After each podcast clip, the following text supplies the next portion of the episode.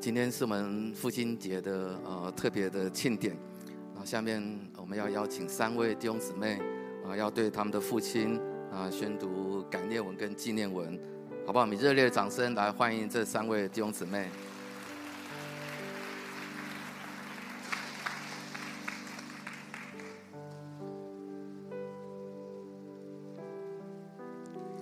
今天是我的爸妈人生第一次来到教会参加主日，大家给他们一个掌声好吗？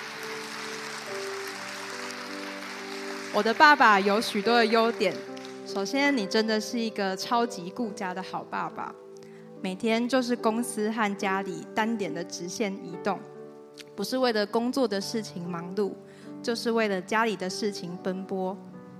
再来，你非常的孝顺阿公和阿妈。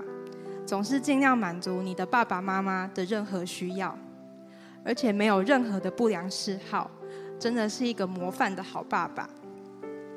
虽然我的爸爸非常的尽责爱家，但是我却好像不容易感受到爸爸的爱。从小到大，印象中的爸爸不会轻易表露自己的情绪和想法，总是带着一点神秘感。我不太了解爸爸在想什么。那爸爸喜欢碎碎念的个性，常常也让我觉得很烦躁。因此，我有时候也会很不耐烦的回嘴。事后想起来，又觉得对爸爸很抱歉。来到教会之后，我才渐渐明白，原来爸爸不是不爱我，而是每个人的爱之语不一样。我当下感受不到，并不代表爱不存在。信主之后，上帝首度打开我的眼睛，让我看到爸爸其实很爱我。爸爸总是用自己的方式来向我表达爱。例如，从小不管我要去上才艺课，还是跟朋友聚会，爸爸总是主动提出要开车载我去，并且愿意在车上等我两三个小时，甚至是一整天，从来都不会抱怨等我很久。而这是连我自己也做不到的事。虽然家里称不上富裕，但是在经济上，爸爸也让我完全无后顾之忧，没有为钱担心过。而爸爸却总是自己省吃俭用，连件新衣服都舍不得买，却让我买喜欢的衣服、价格不菲的乐器，以及上各种才艺课。谢谢爸爸愿意把辛苦赚来的钱花在我身上栽培我。我是家族第一位基督徒。当初我要受洗的时候，心里其实有点害怕你会反对，因为阿公阿嬷非常的传统，而你又是家中的长子。没想到你很干脆的一口答应，只要是我想做的事，你都支持我。那一刻。我深深感受到爸爸对我的爱，谢谢你。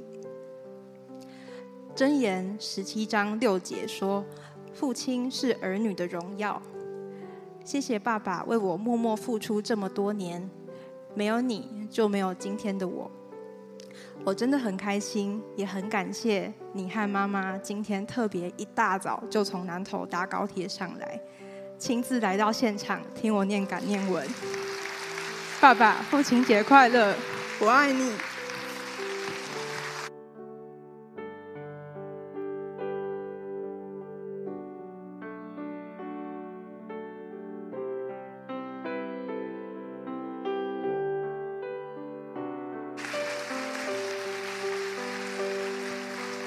啊，大家好，我爸爸今天也是第一次来教会主日，就因为。要分享父亲节感言，就特别邀请他。嗯，那爸爸他成长的年代是台湾经济很艰难的时期。那个年代他在家排行是第十二个孩子。嗯，所以爸爸小嗯小学的时候父母就过世了，当时他也没有办法继续上学读书。为了生活，他过了一段养鸭人生。据爸爸的描述，他就经常背着一口锅子，然后经常没东西吃，就在田里面抓田鼠煮来吃。小小年纪他自己照顾自己的三餐，还要赶鸭子。嗯，这是听了他的描述之后，我们这一代人无法想象的辛苦。爸妈生了我们三姐妹，爸爸的职业是水电工人，他靠着诚信负责。后来他在呃中国石油加油站接了很多工作，他们都愿意找他配合。那爸爸也是，呃，他虽然是做着劳力的工作，但他也让我们三姐妹，呃，都有学音乐、学钢琴。只要我们愿意学习，他和妈妈就支持我们上我们自己喜欢的课。他自己幼年无法实现的学习梦想、遗憾。都希望在我们身上可以实现。在我后来经历了一段不愉快的婚姻之后，嗯，我独自带着自闭症的女儿，回到了娘家住。嗯，父母展开双臂，关爱的接纳我们母女，让我们可以无后顾之忧的。在娘家栖身，疗愈我离婚的心灵伤痛。七年前妈妈离世后，我们母女和阿公，我们就互相陪伴，互相照顾。啊，对不起。嗯，感谢爸爸从小让我们无忧无虑的成长，在我们人生道路碰到困难的时候。在精神上及生活上支持鼓励我们，尤其后来我重新回到职场，爸爸也帮忙我照顾，并且接送自闭症的女儿，让我可以顺利放心的工作。在这父亲节之际，除了祝爸爸平安快乐、身体健康，我也希望爸爸能够早日。决定受洗，在主没有难成的事，阿门。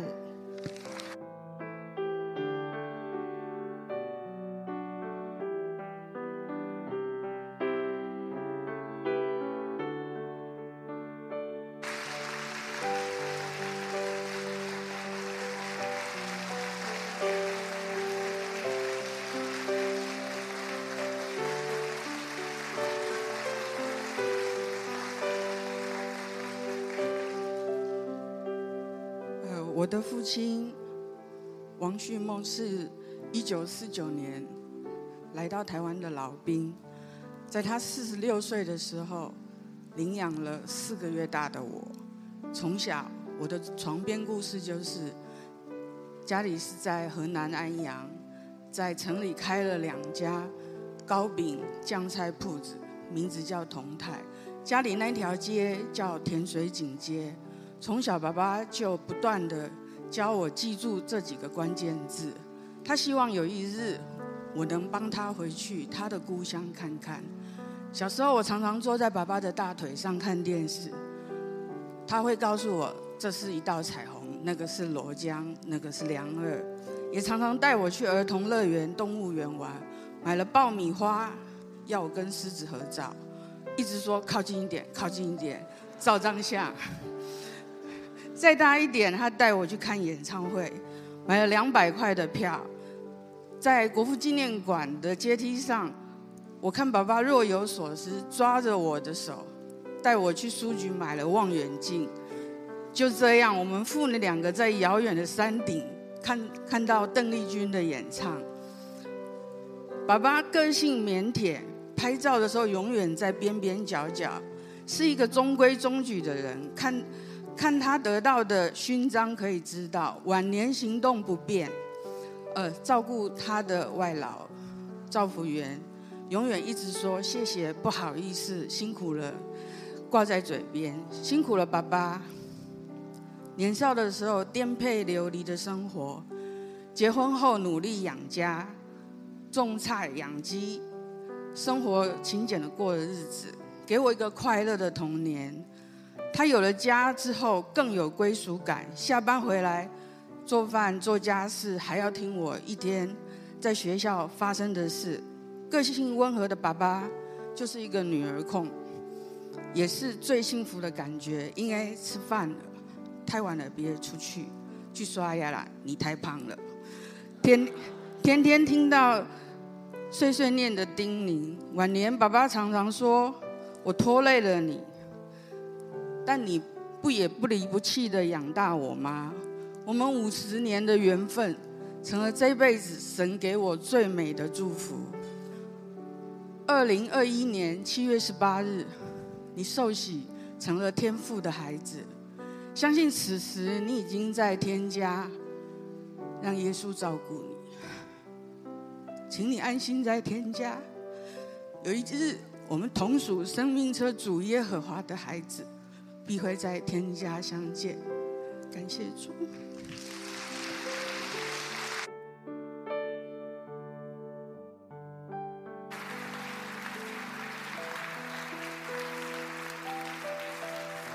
非常的感动，对不对？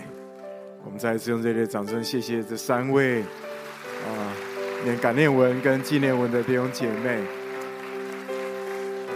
他们都在告诉我们一个事实啊，就是每位爸爸都非常的重要，非常的宝贵。爸爸是上帝为每个孩子预备的超级大礼物，你们同意吗？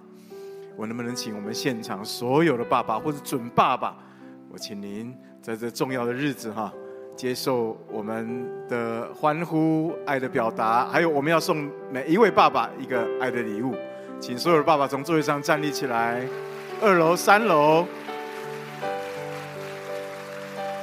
现场所有的爸爸，祝你们父亲节快乐！我们每一位啊，我们都为你们预备了一份礼物。这是我们啊对您的一点心意啊，那请拿到礼物之后才坐下好吗？拿到礼物才坐下哈。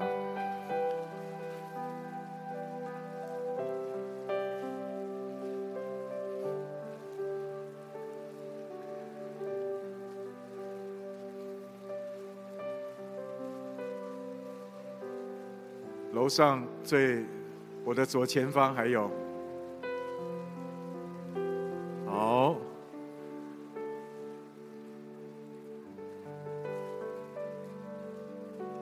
每位父亲真的是非常非常的宝贵。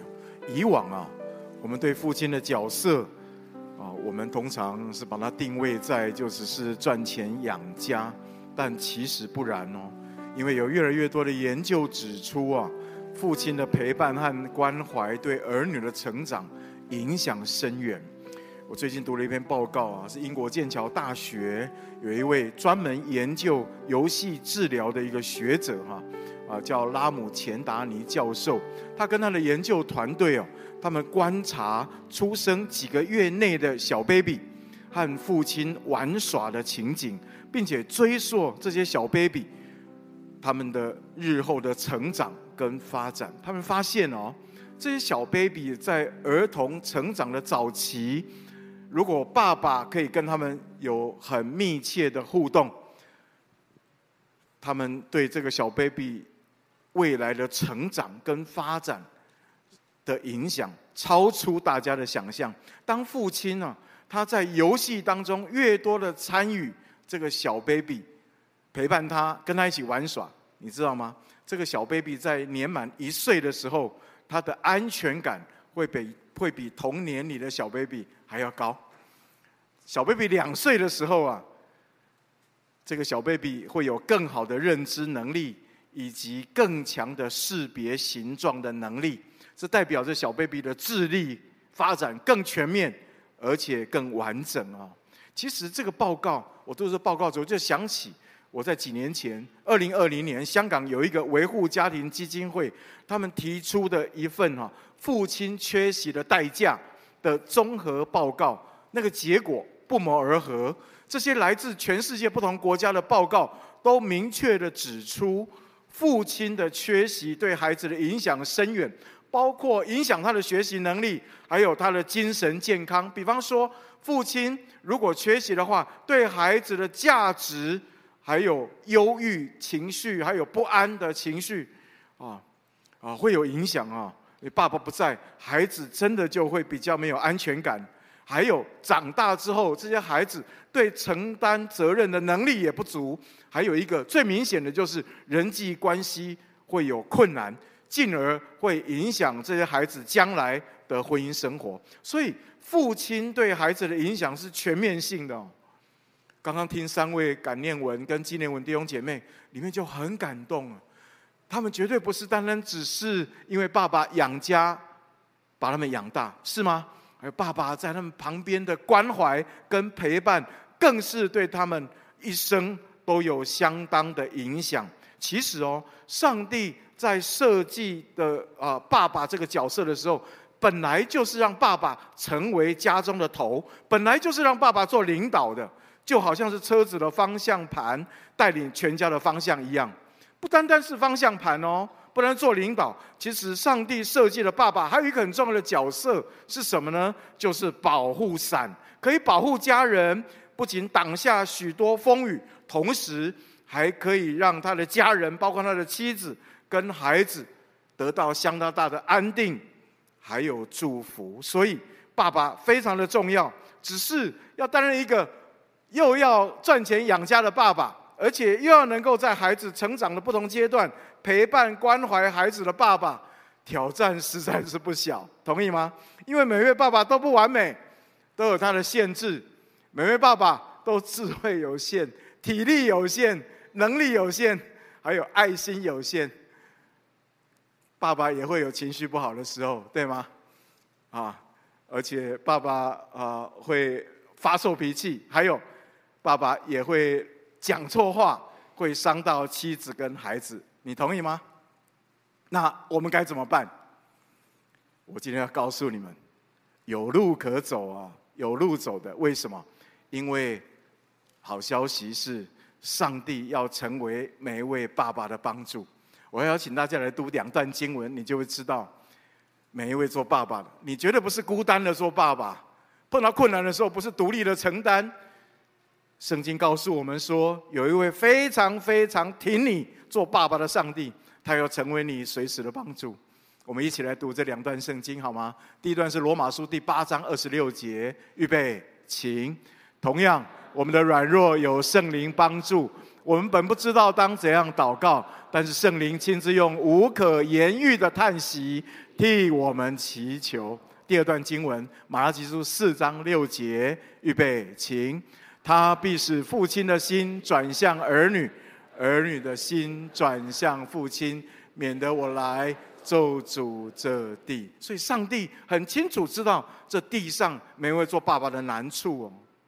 所以，上帝他要插手，要帮助每位爸爸，让爸爸的心转向儿女，儿女的心转向爸爸。今年父亲节，我们的主题定为“爸爸活过来，家就活了”。我们邀请了三位爸爸。要来跟大家分享，他们是怎么样经验上帝的帮助。我们用热烈的掌声欢迎他们。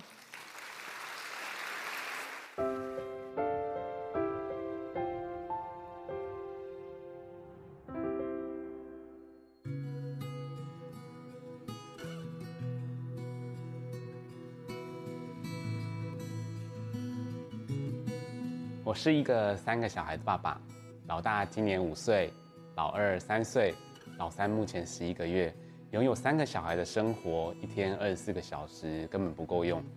每天下班要开始第二份工作，一路忙到半夜都没有办法休息。第一次体会到自己对于时间管理是这么无助。小朋友的需要不会有暂停的时候，而且有了孩子后，如果夫妻之间的关系不好，累积没处理的问题，让老婆不开心，老婆罢工不想管事情。我就损失唯一的战友，会没好日子过，所以我就开始学习有冲突尽快处理，以免整个家无法运作。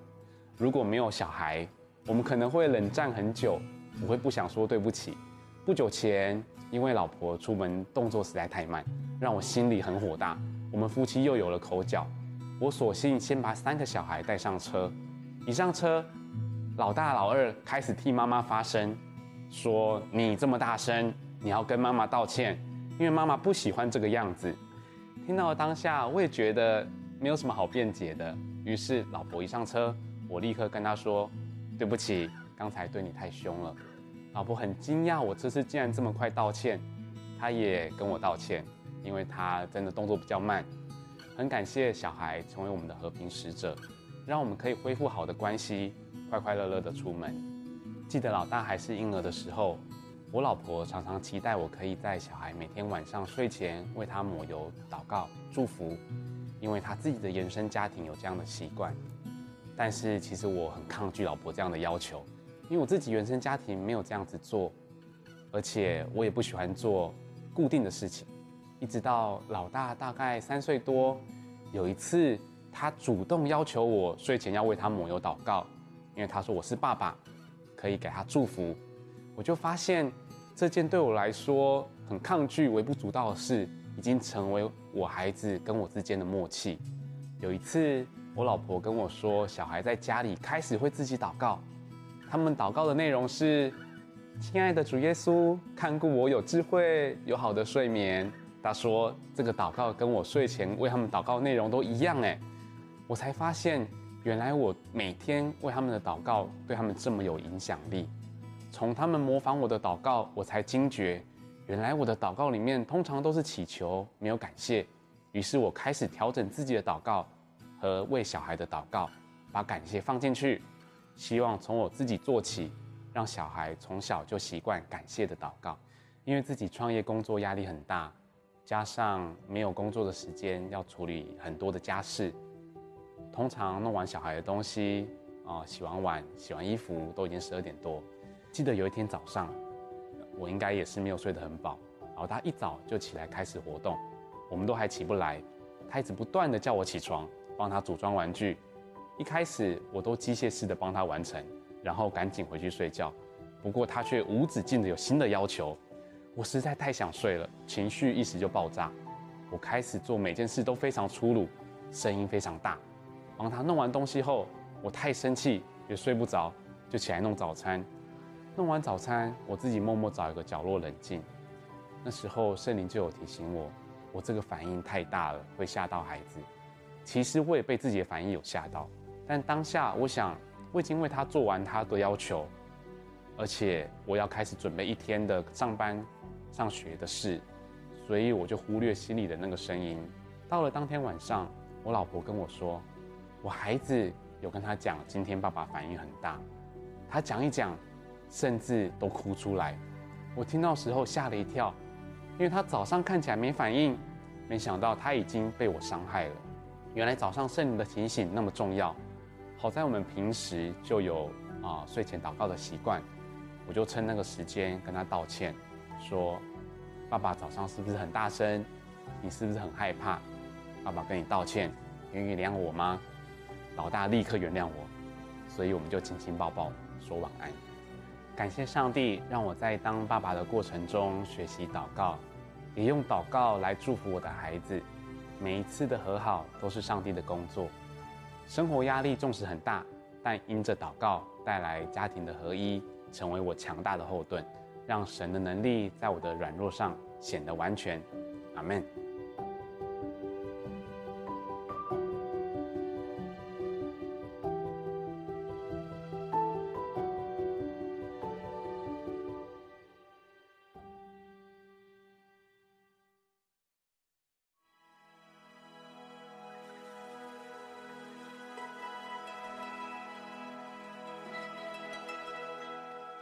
我太太是双脚子宫，虽不至于不孕，但比较不容易受孕。但是上帝不仅给我们孩子，而且接二连三给了我们三个可爱的孩子，这就是最大的神迹。在孩子高中以前，我只要时间允许的情况之下，我一定会送我的孩子上学。小学的时候，我是牵着他们的手走路上学。等到他们国中跟高中的时候，我就开车。啊，带他们到学校去，然后我再去教会上班，这样子时光大概维持了将近八年的时间，直到他们一个一个高中毕业。我太太常说，这是我酷爱做的事情，哦，做酷爱做的事情，我觉得非常幸福，一点也不会觉得累。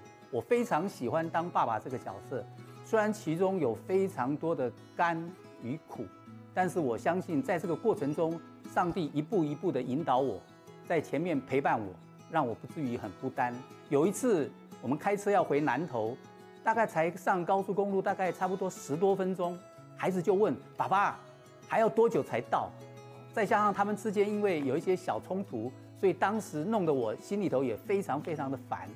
这个时候，圣灵给我一个感动，叫他们数有多少黄色的计程车，此招立马奏效。啊，因为高速公路上面计程车实在不多，所以他们要找到黄色的计程车，他们要很专心的看，要很专心的找。这个时候车内顿时安静了好一阵子。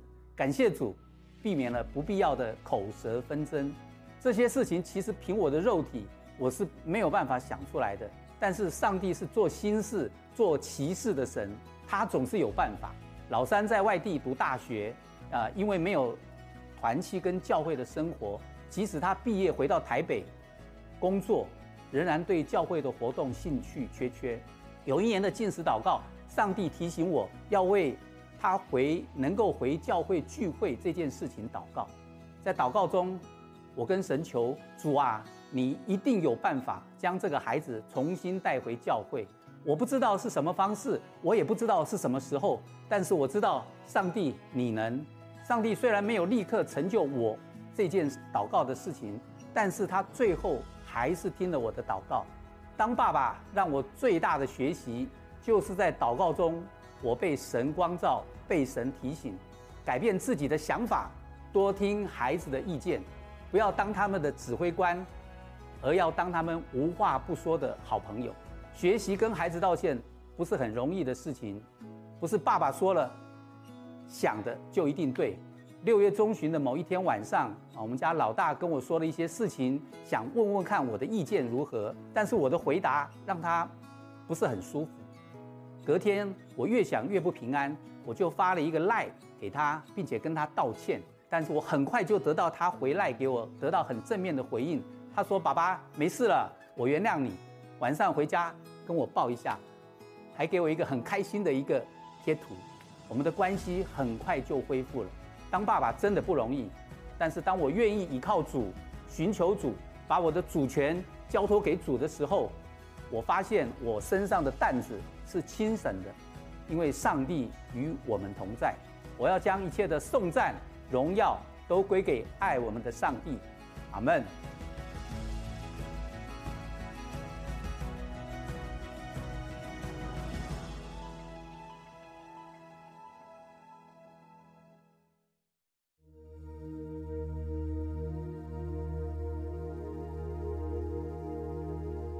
过去二十几年来，我一直投入在电脑技术的突破，并且寻求这些技术在产业上最大的效用。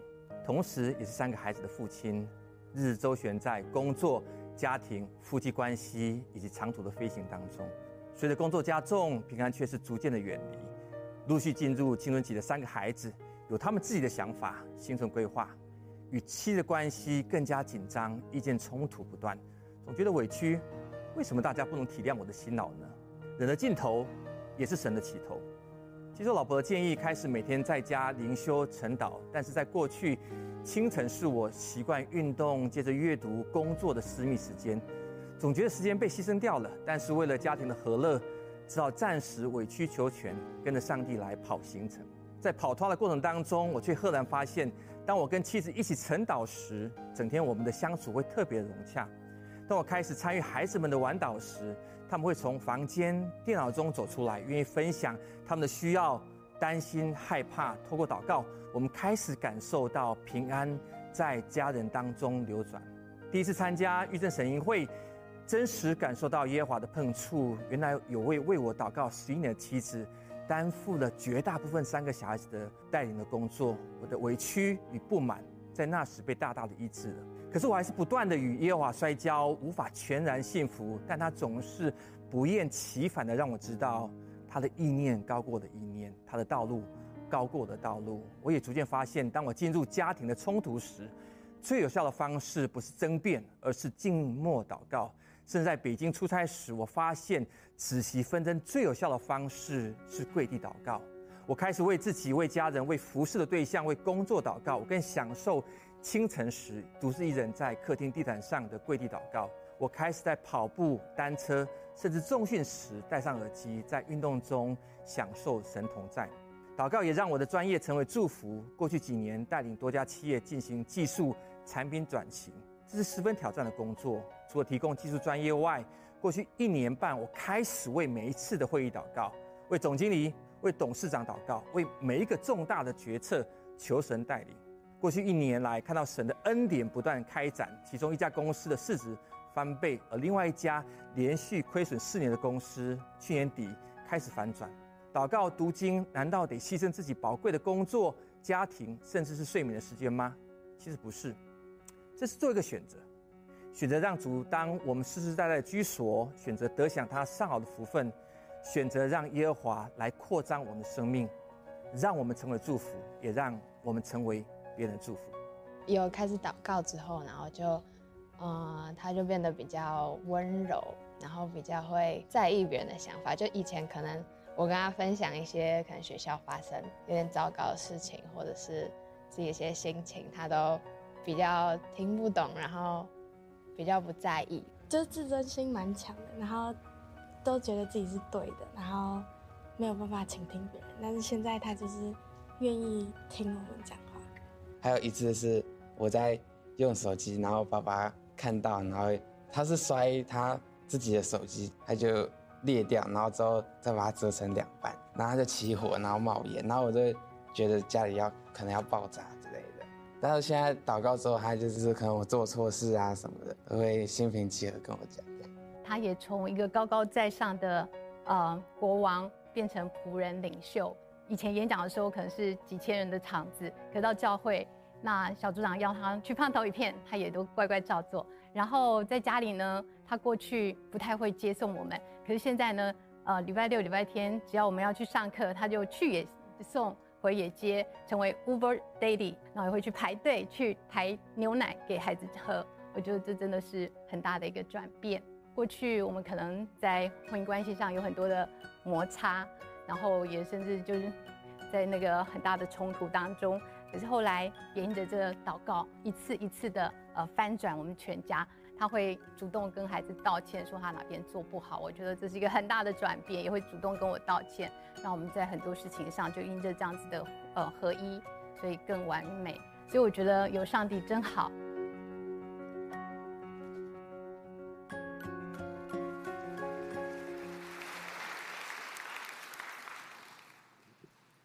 你们有没有发现，这三位爸爸有几个共同点？第一个共同点就是。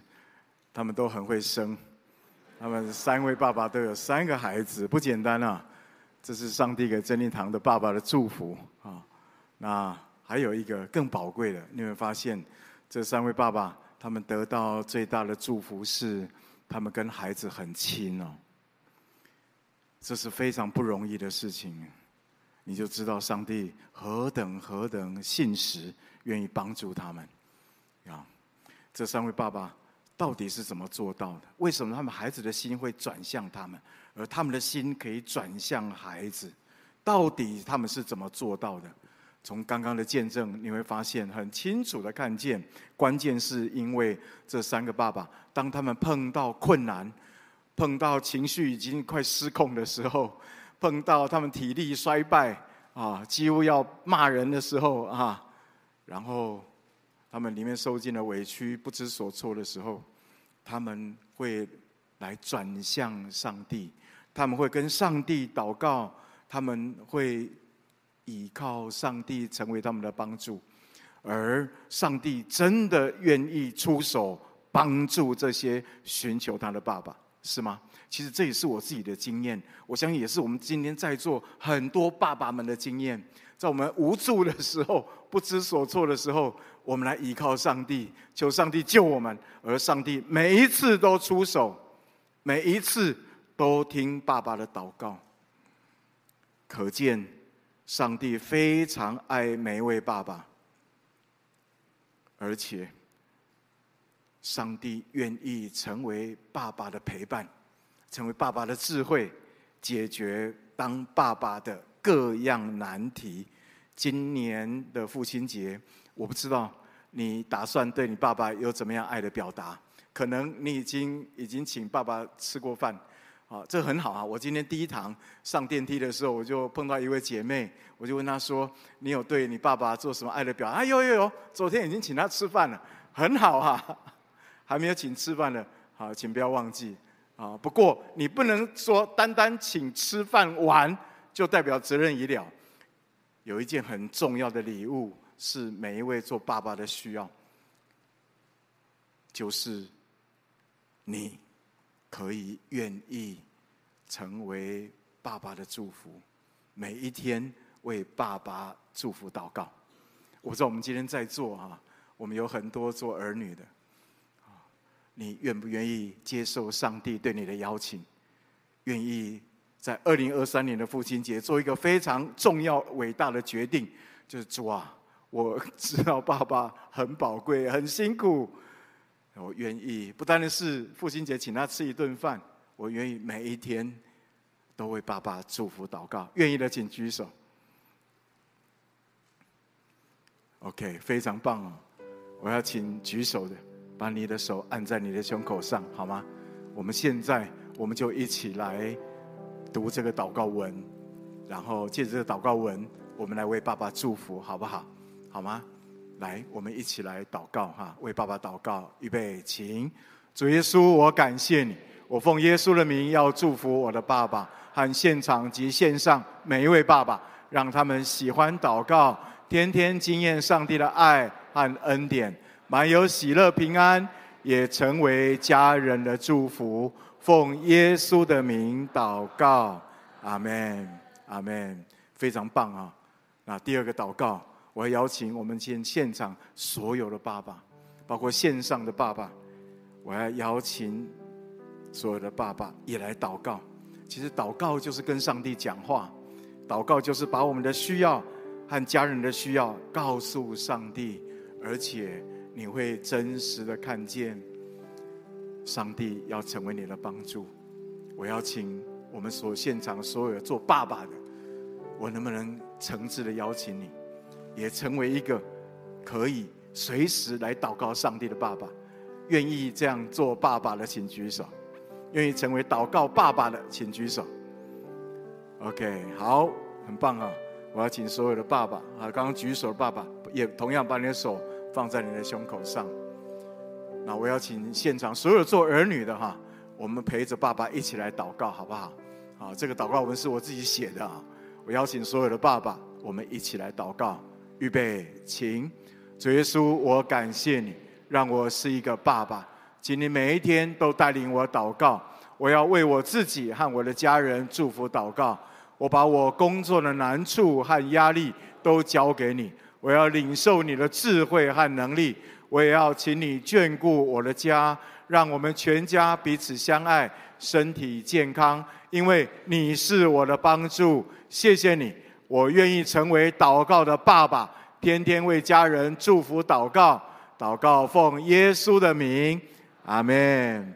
我们给所有愿意成为祷告爸爸的一个最热烈的掌声。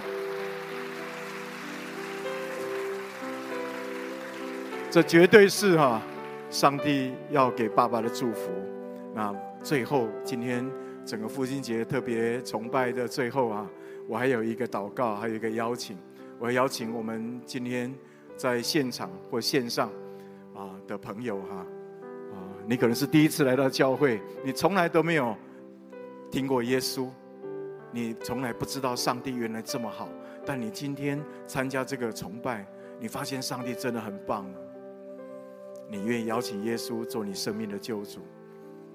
其实我要告诉你，你本来就是上帝所爱的孩子，只是你不知道而已。我等一下，我要邀请你，我要带领你一起祷告。那这个祷告的意义是什么呢？就是回家，回到天父上帝爱的家，然后呢，领受上帝随时的帮助，就这么简单。可能你是今天第一次来，也可能你已经来了好几次，但是你从来没有做过邀请耶稣做你生命救主的祷告，或者是。你还没有受洗的朋友，我都诚挚的邀请你，好吗？今天再一次欢喜快乐的邀请耶稣做你生命的救主。我在说这背后的意义是什么呢？回家，回到天父上帝的家，因为你本来就是上帝所爱的。我今天告诉你，你是上帝所爱的。所以，我想邀请我们二楼、三楼或线上的所有的朋友哈，啊，你愿意，我为你带你一起祷告。接受耶稣做你生命救主了。现在邀请你从座位上站立起来，好吗？其实站起来的意义是什么呢？就是代表说，啊，我自己，这是我自己的心愿，我愿意。好，请不用客气啊。那我们要带大家一起来祷告，好吗？有吗？二楼或三楼，哈，你愿意的就从座位上站立起来，请不用客气啊。你不是站给我看啊。你是愿意在上帝的面前说：“上帝，我愿意，我愿意回家。”我看见了哈，还有吗？啊，不是只有爸爸可以站啊，所有的人都可以站，好不好？你愿意的话，就请起立。还没有受洗的，从来没有邀请耶稣做你生命救主的，你知道你是上帝的孩子，是上帝所爱的，非常非常的宝贵。还有吗？一定还有哈，请不要客气，啊，我要带你一起祷告，好不好？